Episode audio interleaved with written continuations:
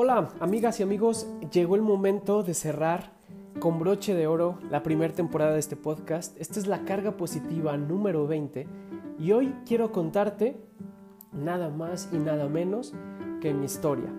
En los próximos minutos voy a tratar de resumir los últimos 15 años de mi vida. A lo largo de 19 episodios en esta primera temporada, hemos, nos hemos dado la oportunidad, como decíamos en uno de los primeros episodios, aunque no tengamos la certeza y aunque no tengamos ni puta idea de hacia dónde vamos, café en mano, mirada al frente, hay que avanzar.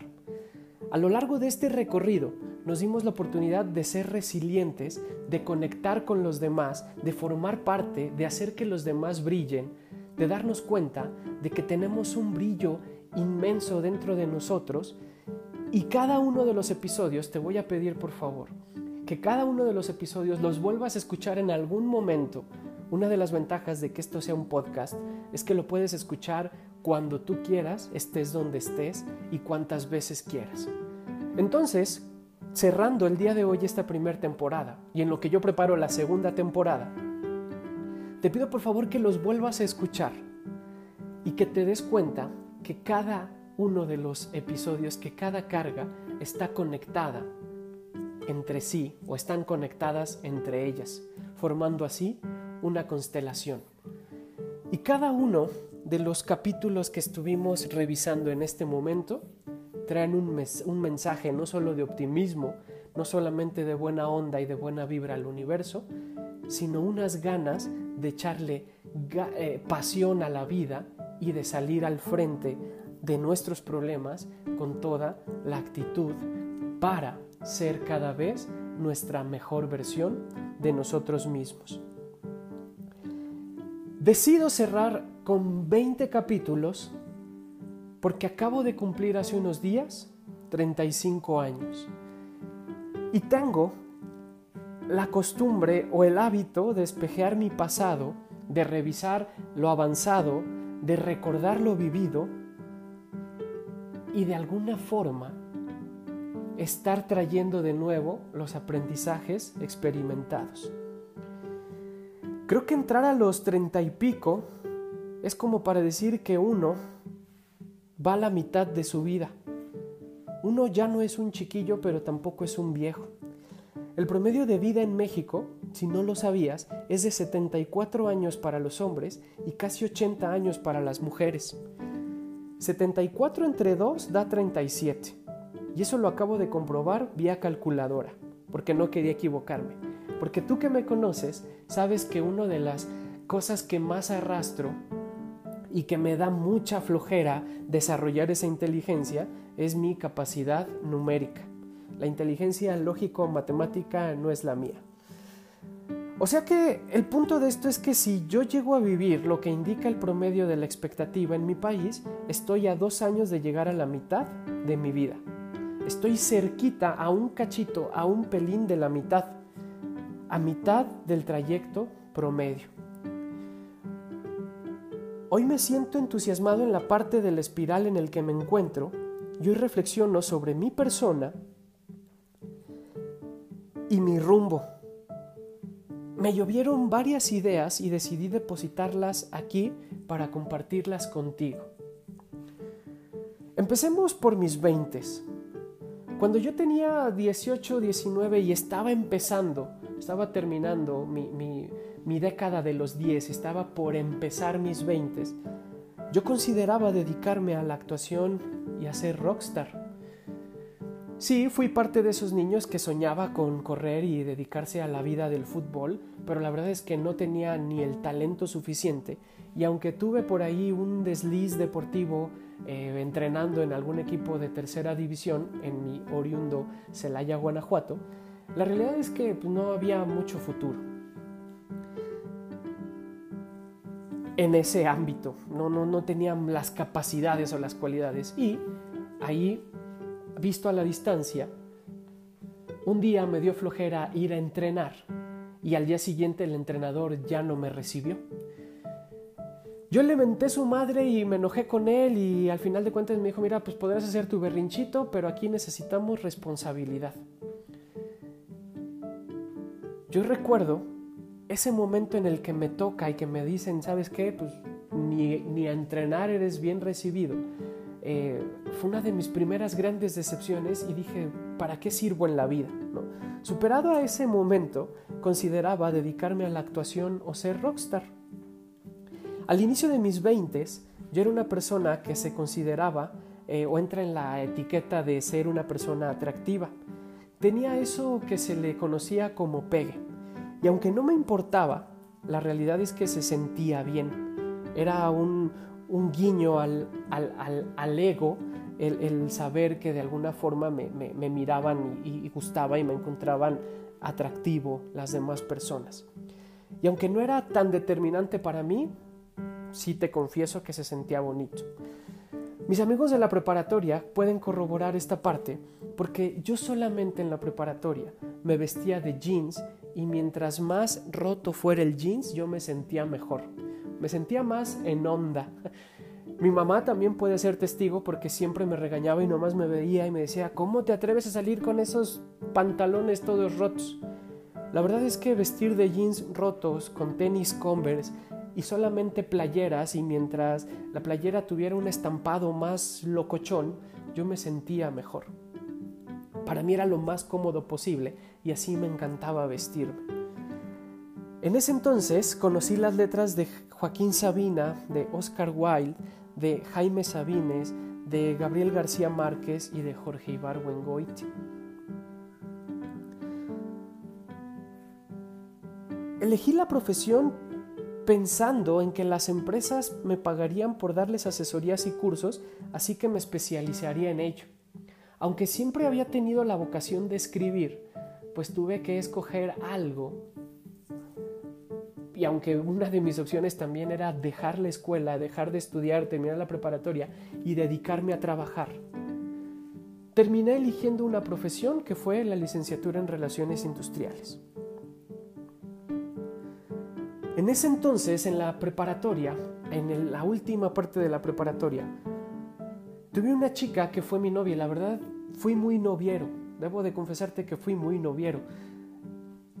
Pero hubo una relación, una novia, que me dolió muchísimo terminar con ella. Y acabar esa relación fue uno de los momentos más dolorosos y más tristes en esa etapa para mí. Hoy a la distancia, esta chica es una amiga, es, amiga mía, somos amigos, mantenemos contacto, si bien no somos los grandes amigos, sí nos saludamos de vez en cuando.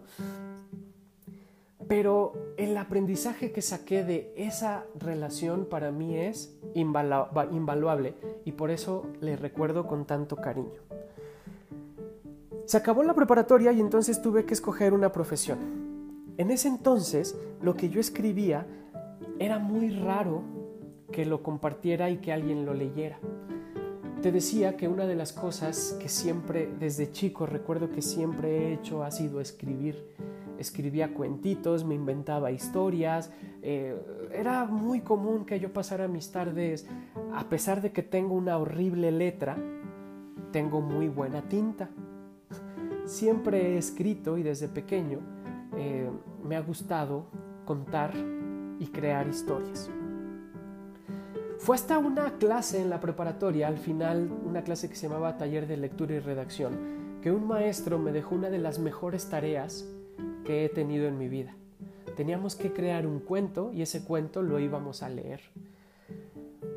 Con ese nervio de compartir lo que yo había creado, con esa penita que da el sentirte expuesto de lo que estás escribiendo y lo que tú estás transmitiendo, me sentí muy cobijado porque al terminar se me acercaron varios compañeros del grupo y me dijeron, güey, qué chido estuvo tu historia. Oye, ah, qué padre estuvo ese momento, qué padrísimo, qué divertido fue esa escena.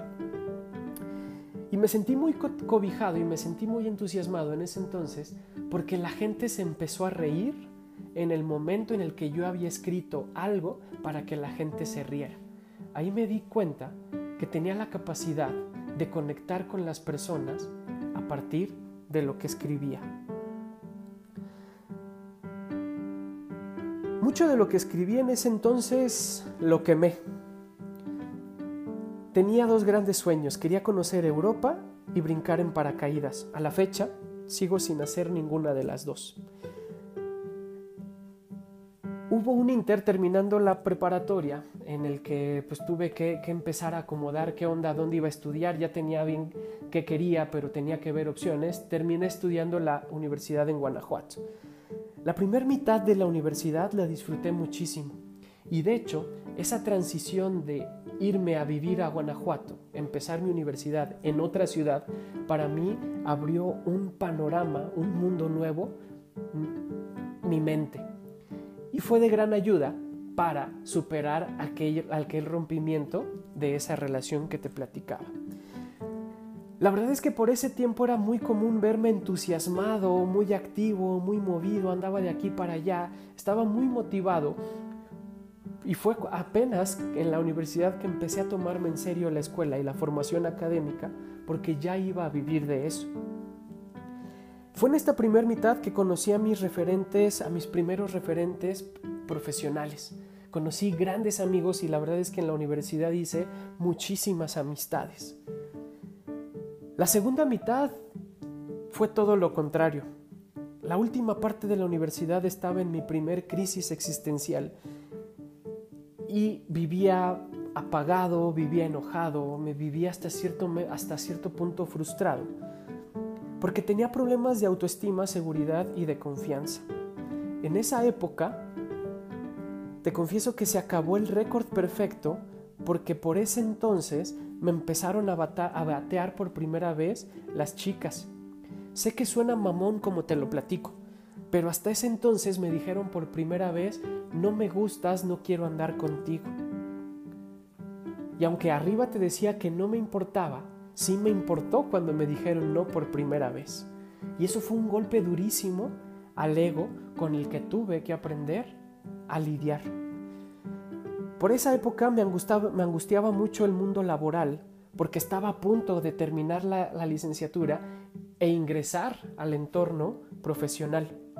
Me hacían muchas cosquillas el tener jefes y aunque siempre he trabajado, desde niño he trabajado, me hacían muchas cosquillas el tener que emplearme para alguien, trabajar para alguien y sobre todo en lugares o haciendo cosas que no me apasionaran durante 35 años esperando una jubilación. Fue en la última etapa de la universidad que conocí a la mujer que sería mi compañera de vida. Aunque ella no lo sabía y aunque yo no lo tenía consciente, cuando la vi en un espejo ensayando una obra que actuábamos juntos, yo puedo decir que yo me enamoré de ella cuando la vi en ese ensayo. Incluso ella fue una de las personas que me dijo que no quería andar conmigo. Intenté por todos los medios en aquel entonces para que ella se fijara en mí. Sin embargo, me dijo, no me gustas, no quiero andar contigo. Hice tanto mi lucha que anduvimos algún tiempo en varios lapsos y para resumir la historia terminamos tres veces y regresamos cuatro. La historia termina bien para nosotros porque al final de nuestros 20, cuando teníamos 29 años, nos casamos. Como recién egresado, pero no nos adelantemos, como recién egresado, trabajé como freelance después de haber probado en distintos lugares gracias a mis prácticas profesionales y después de haber trabajado en un lugar donde me pagaban 3 mil pesos al mes como profesionista, decidí ir a buscar otras opciones porque yo sabía que merecía más. Y entonces entré al despacho de un maestro de la licenciatura y me dio la oportunidad de trabajar con él durante dos años, donde casi más de dos años, casi tres años, donde aprendí muchísimo y conocí personas súper inteligentes y súper talentosas.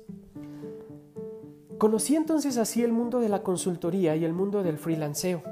Me encantó tanto como para no querer soltarlo jamás, sobre todo por la autonomía, la libertad de tiempos y el trabajar por objetivos. Aunque me iba bien, durante ese tiempo me abandoné emocional, física, mental y espiritualmente por años. La verdad es que sentía mucho miedo de que no saldría adelante solo y que no podría hacer algo por mi propia cuenta.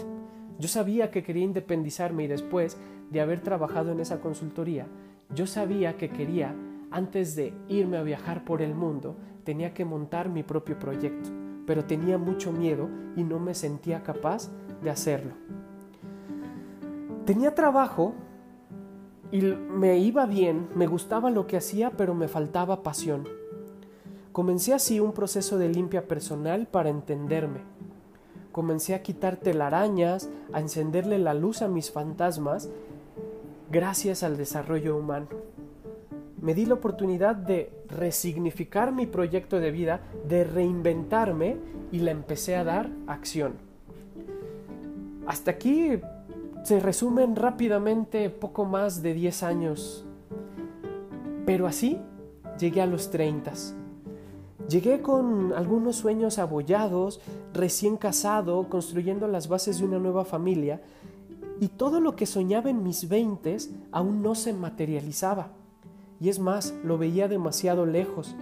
Era común, era una práctica común en mí el compararme con todos y no era como nadie ni siquiera me sentía yo mismo. No sabía ni quién era ni qué quería. Decidí entonces trabajar en mí y fue un proceso de replantearme cosas personales y también profesionales. No me lo tomes a mal. No es que estuviera mal, pero una cosa es estar jodido económicamente y otra cosa es estar jodido existencialmente. Eso jode más. Yo sabía que me faltaba algo, no vibraba, lo que hacía no me llenaba. Esta etapa de mi vida yo era una persona gris. Las presiones y el deber ser me habían logrado opacar y habían carcomido todo ese entusiasmo que yo tenía y ese brillo por enfrentar los obstáculos y las adversidades de la vida. Y los días en general. El deber ser había entonces logrado opacarme por dentro y por fuera. Y todo eso se contagiaba y lo transmitía. Todo eso lo vivía y lo sentía al mismo tiempo junto con la ilusión de estar comenzando una nueva etapa con mi esposa. Una vez que nos casamos, nuestros primeros dos años fueron nuestra luna de miel. Fueron dos grandes años en los cuales reforzamos nuestra relación. En diciembre del 2014 llegó la noticia que sacudió mi vida estábamos embarazados. Y la verdad es que la forma en la que me enteré que estábamos esperando a nuestro primer hijo fue muy millennial, porque yo no estaba en Guanajuato y estaba de hecho en, Celaya por trabajo, creo que estaba en Celaya, me quedé a dormir en la casa de mi mamá. Y entonces despierto un domingo, muy cerca de mi cumpleaños también, y mi esposa me manda una foto vía WhatsApp de una prueba de embarazo con dos rayitas. Yo al despertar la veo, grito de alegría, grito de emoción, empiezo a correr, empiezo a llorar por dentro de alegría, de emoción, y voy a la cocina donde estaba desayunando mi familia y les enseño la foto y así me enteré que venía nuestro bebé en camino. Ese bebé dejó de ser una idea y esa ilusión que teníamos desde que éramos novios, mi esposa y yo, ya venía en camino y entonces se convirtió en mi motor. Fue mi ancla para despertar y reaccionar ante la vida. Ya te habrás dado cuenta que esta es una carga especial, muy especial para mí. Es probable que en algunos momentos notes que, que se me quiebre un tanto la voz por la emoción. Y te estoy confesando algo con la intención de conectar, esperando que todo esto que te cuento permita que de alguna forma sea parte de tu proceso de crecimiento personal. Yo sé que yo no soy el mejor caso de éxito, pero tampoco soy el mejor caso de fracaso. Entonces, en mi mente estaba muy presente la idea de vivir poco y de morir joven. Seguramente esta idea está, está arraigada o estaba arraigada en mí porque mi padre murió muy joven. Mi padre no llegó a vivir ni siquiera los 50 años. Saber que venía esta personita al mundo me hizo querer vivir más y fue darme cuenta de que yo quería estar ahí para verlo crecer y acompañarle en su camino. Y entonces me di cuenta que todo lo que estaba haciendo hasta ese punto de mi vida, mis hábitos, mi salud, mi vitabilidad, no estaban del todo bien. Sabía lo que tenía que hacer y era empezar a hacer todo lo contrario a lo que estaba haciendo en ese entonces. Fue así que comencé a comer mejor, comencé a caminar y fue ahí que se asomó por primera vez la idea de correr un maratón. Porque necesitaba un ancla, una meta lo suficientemente retadora para no abandonar como lo venía haciendo en todos los aspectos de mi vida. Y el maratón se convirtió en eso para mí. El proceso de autoconocimiento me llevó a entender que me la pasaba culpando a los demás de lo que me sucedía y de mis resultados. Yo era, en ese entonces, el hombre de las grandes ideas, pero de las pocas acciones. Y entonces todo lo que me pasaba siempre era culpa de alguien más. La realidad es que cuando sabes que eres padre, se mueven muchas cosas, se tocan muchas fibras y en mi caso se asomaron muchos de mis fantasmas y todos mis miedos. Durante años les había dado la vuelta y los había guardado con candado en lo más profundo de mí. Siempre encontraba la forma de bloquearlos, pero en ese punto, en ese momento de mi vida, decidí hacerles frente y no de mala gana, sino me di la oportunidad de escucharlos, de abrazarlos, de entenderlos. Y era para mí como darle un beso tronado a mis demonios. Cuando tú le das, cuando tú abrazas a tus demonios, cuando tú los te miras en el espejo y te ves, es algo tan liberador mirarte por dentro, mirarte en el espejo de frente y decir, esto es lo que hay, esto es lo que soy yo. Y por ese tiempo coincidió que estudiaba la certificación en coaching. Y fue así como se empezaron a romper los moldes y el cascarón de mis creencias.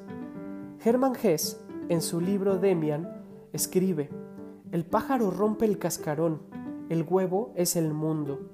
Quien quiera nacer tiene que romper un mundo. Y para nacer yo tenía que romper mi mundo. Hay gente que dice, el día que nací es mi fecha de nacimiento, pero hay otro día, hay otro día, hay otra fecha importante en nuestra vida que es el día que desperté. Y yo desperté con la noticia de que mi primer hijo venía y cuando aprendí a besar con beso tronado a mis demonios, para así poder romper mi mundo. Hasta ese punto yo tenía muy claro algunos patrones de mi comportamiento. Y era que empezaba muchísimas cosas y terminaba muy pocas. Y así se me fueron muchas oportunidades en mi vida. Otra cosa es que no me sentía lo suficientemente capaz para lograr cosas por mi cuenta. Comprendí que lo que yo hacía era comerme y beberme mi ansiedad. Y siempre quería mostrar que estuviera, que estaba bien, aunque por dentro no lo estuviera. No me permitía mostrarme vulnerable para no parecer débil ante los demás. Lo tenía muy claro, lo que no sabía era por dónde empezar ni cómo.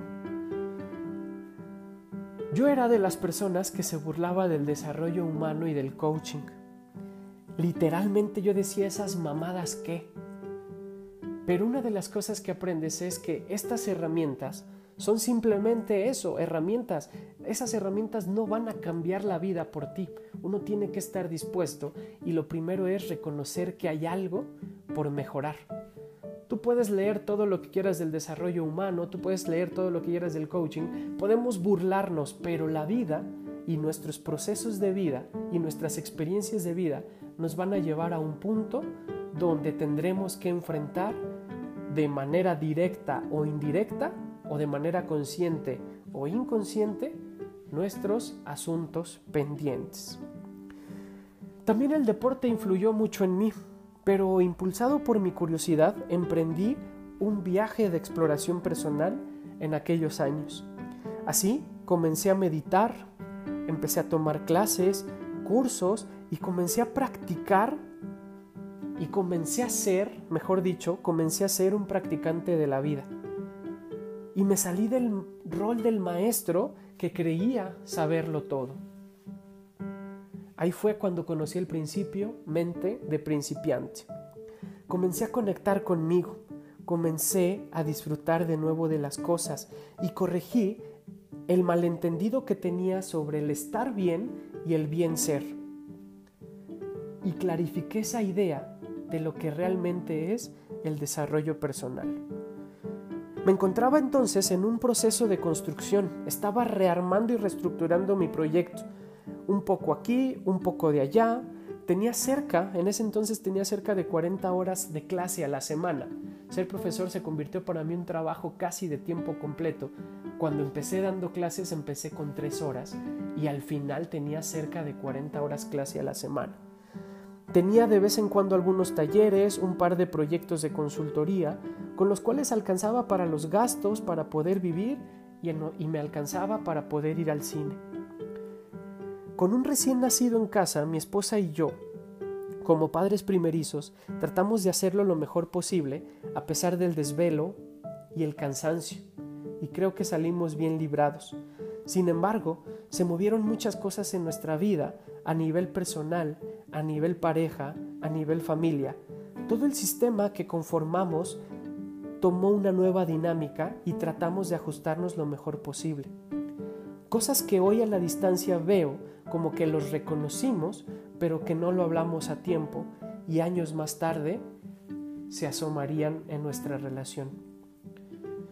Con el paso del tiempo comencé a sentir cómo esos demonios se aliaban a mí y era momento de redefinir mi propósito y mi misión de vida. Escuché ese llamado, esa vocación y entonces empecé a replantearme muchas cosas. Y si bien ya tenía claro lo que quería hacer, comprendí muchas cosas más que en su tiempo no había comprendido y había pasado las lecciones por alto. Pero ojo, comprender no es resolver. Hice las paces con muchos asuntos pendientes, solté y comencé, y comencé a enchufarme a la fuente de energía y conecté mi ser con esta sabiduría personal interior que todos tenemos. Estaba purgando mi sistema y me comenzaba a sentir bien. Las cosas parecía que iban fluyendo y saliendo. Todo parecía ser estable. Pero como en toda purga, queda por ahí alguna bacteria. Y en mi sistema se quedaron algunos gusanitos y esos gusanitos conectaron con una invitación laboral que me hicieron y esa invitación llegó en un momento de ajustes en varios aspectos de mi vida. Yo estaba, recordemos que yo estaba recién casado, acababa de cambiar de rutina, estaba cambiando de hábitos, estaba cambiando mi dinámica familiar, estaba en un proceso personal de ajuste, estaba por, habíamos pasado por un embarazo, por un primer embarazo, habíamos pasado con un recién nacido, era padre primerizo, tenía fantasmas, clases, talleres, proyectos, pagos, gastos, todo un juego de expectativas y realidades. Voy a tratar de resumirlo en tres puntos. El primero, el cambio, vivir el cambio de ser soltero a ser casado. Segundo punto, experimentar el cambio de rentar una casa a comprar una. Una de las cosas que me movieron muchísimo fue el adquirir junto con mi esposa eh, bajo un esquema de, financiamiento el adquirir una casa. Uno, en el juego de expectativas y realidades, uno sueña y uno tiene la expectativa de que cuando compras una casa, eres feliz y te vas a sentir completamente eh, lleno y satisfecho. En el momento en el que a nosotros, en que le entregan las llaves de la casa a mi esposa, yo lejos de sentir felicidad, sentí un peso sentí un peso de saber que íbamos a hipotecar nuestra vida durante los próximos 20 o 25 años para, para vivir ahí. Fue una señal, pero no la supe. Hoy la palabro así, pero hubo que trabajarla. Tercer momento. Cambio de trabajo. Dejé de ser freelance, abandoné esta dinámica de ser independiente para empezar a trabajar en un horario de oficina en un lugar del ámbito educativo. Otro cambio es que dejé de ser esposo y me convertí en padre. Y la realidad es que ese cambio, toda esa suma de cambios impactan y conectan con esos gusanitos y con esas bacterias que se forman, aunque tú estés purgando tu sistema. Y la realidad es que dejar de ser esposo y o, o ser esposo y convertirte en padre, ese cambio, la realidad es que impacta a la pareja porque cada vez eres menos pareja y te alejas más y más y más de tu pareja y a veces ni siquiera te das cuenta. Entonces, en tres años mi mundo se movió y se movió muchísimo. Yo quería resolver, pero no podía solo, necesitaba ayuda. Así que, como pude, hasta donde pude, traté de hacer las cosas por mi cuenta, pero sabía que sí necesitaba ayuda. Y llegó un día en el que me sentí descolocado, fuera de lugar, y un día desperté y me sentí ajeno a todas las personas que tenía cerca de mí y sentía como que llevábamos caminos separados y que yo iba por un rumbo y las otras personas que quería iban por otro. Hay un momento muy crítico cuando despiertas y ves que lo único que te mantiene unido a una persona que amabas es solamente el tener un hijo. Y esas son señales que a veces vamos pasando por alto y si no nos damos la oportunidad de trabajarlas y de hablarlas, acuérdate, identificar no es resolver o reconocer no es resolver. Entonces por ese tiempo yo andaba mal y todo lo que estaba a mi alrededor, personas y cosas, me sentía ajeno. En ese entonces quería escapar de todo y hasta ese momento mi único escape era correr. Y mira que en aquellos tiempos corría un chingo. No sé de qué huía, pero correr se trataba de que no me alcanzaran. Era para mí una batalla interna más que un ejemplo de superación. Cuando fui a terapia descubrí que esto se llama la crisis de los 30. Tenía muchas cosas por acomodar y en terapia, aunque fue un espacio breve, fue un espacio de desahogo y aunque el proceso fue corto, fue efectivo. Salí con la claridad de saber cuál era el paso siguiente a dar. A nivel personal sabía lo que tenía que hacer y a nivel pareja tenía que hablar, compartir y comunicar muchas cosas sobre el rumbo que estaba tomando nuestra familia y la relación con mi esposa. Hablamos del rumbo y toda la relación lo logramos platicar y resolvimos ir a terapia de pareja juntos. Un paso que consolidó y nos acercó, aunque igual fue poco tiempo el proceso de terapia de pareja, logró que nos conectáramos. Y cuando digo logró que nos conectáramos, logró reducir la distancia que se estaba abriendo entre nosotros y nos enseñó a establecer canales de comunicación para recuperar nuestra relación, nuestra pareja y fortalecer nuestra familia. Hoy puedo decirte que invertirle a tu salud mental es una de las mejores inversiones que puedes hacer, no solo de tiempo, también de dinero. Otra vez estaba en ese proceso de ajuste. 2016 y 2017 fueron años complicados y de claroscuros en todos los aspectos.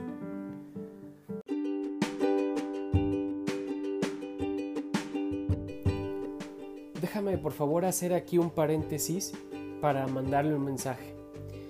Amor, hoy sé que no se trata de tener la casa de mis sueños, sino de construir un hogar de verdad. Esta es la mejor manera que encuentro para decirte gracias por todo lo que hemos vivido juntos. Nos amo.